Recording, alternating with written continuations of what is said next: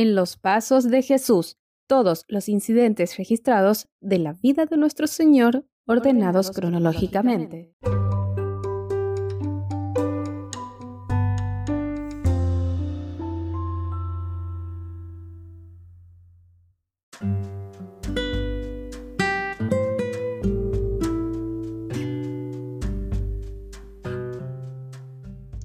Hola, hola, qué bueno es poder seguir en los pasos de Jesús juntos. Te animo a poder continuar y a poder invitar a otros, a tomarle la mano a otros y a otras para poder juntos y ser más, cada vez más, siguiendo los pasos de Jesús.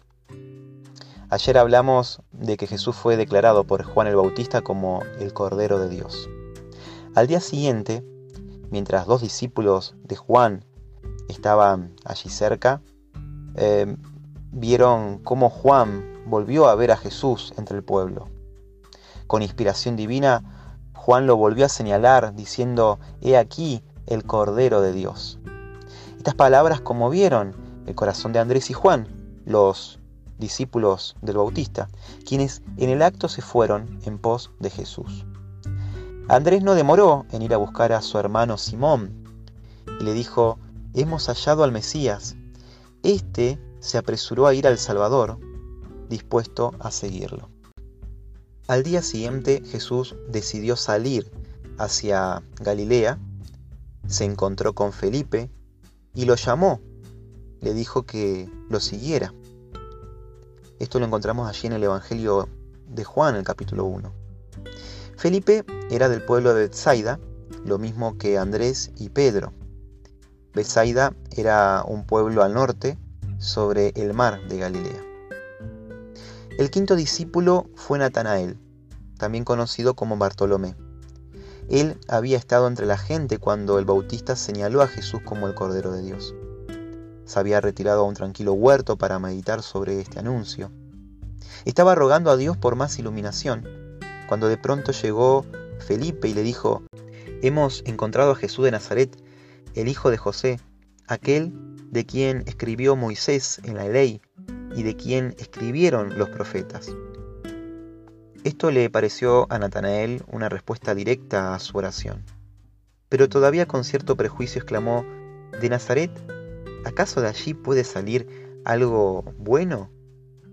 Felipe no argumentó nada, simplemente le dijo, ven a ver. Cuando Jesús vio que Natanael se le acercaba, comentó, aquí tienen a un verdadero israelita, en quien no hay falsedad. ¿De dónde me conoces? Claro, le preguntó Natanael. Antes que Felipe te llamara, le dijo Jesús, cuando aún estabas bajo la higuera, ya te había visto. Para este discípulo esto fue suficiente. El Espíritu Divino que había dado testimonio a Natanael en su oración solitaria debajo de la higuera, le había ahora, le habló ahora en las palabras de Jesús. Con profunda convicción exclamó, Rabí, tú eres el Hijo de Dios, tú eres el Rey de Israel. Esta fe sencilla debe haber conmovido al mismo Jesús, quien le dijo, ¿lo crees porque te dije que te vi cuando estabas debajo de la higuera? Vas a ver cosas aún mucho más grandes que estas. En pocas horas, con estos primeros cinco seguidores, empezó la fundación de la iglesia cristiana.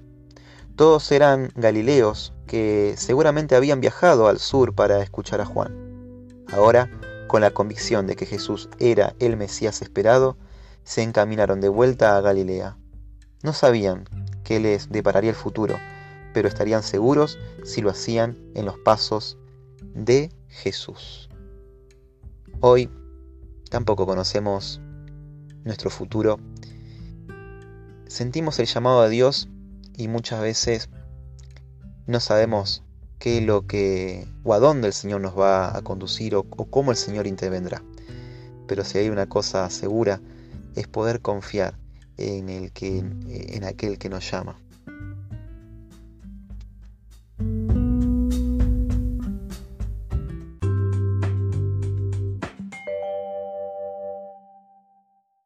Este podcast fue una adaptación del libro En los Pasos de Jesús. Si quieres conocer más de la Biblia, solicita gratis un estudio bíblico para infantes, jóvenes o adultos al número de WhatsApp 387-522-3868. Nos encontramos nuevamente mañana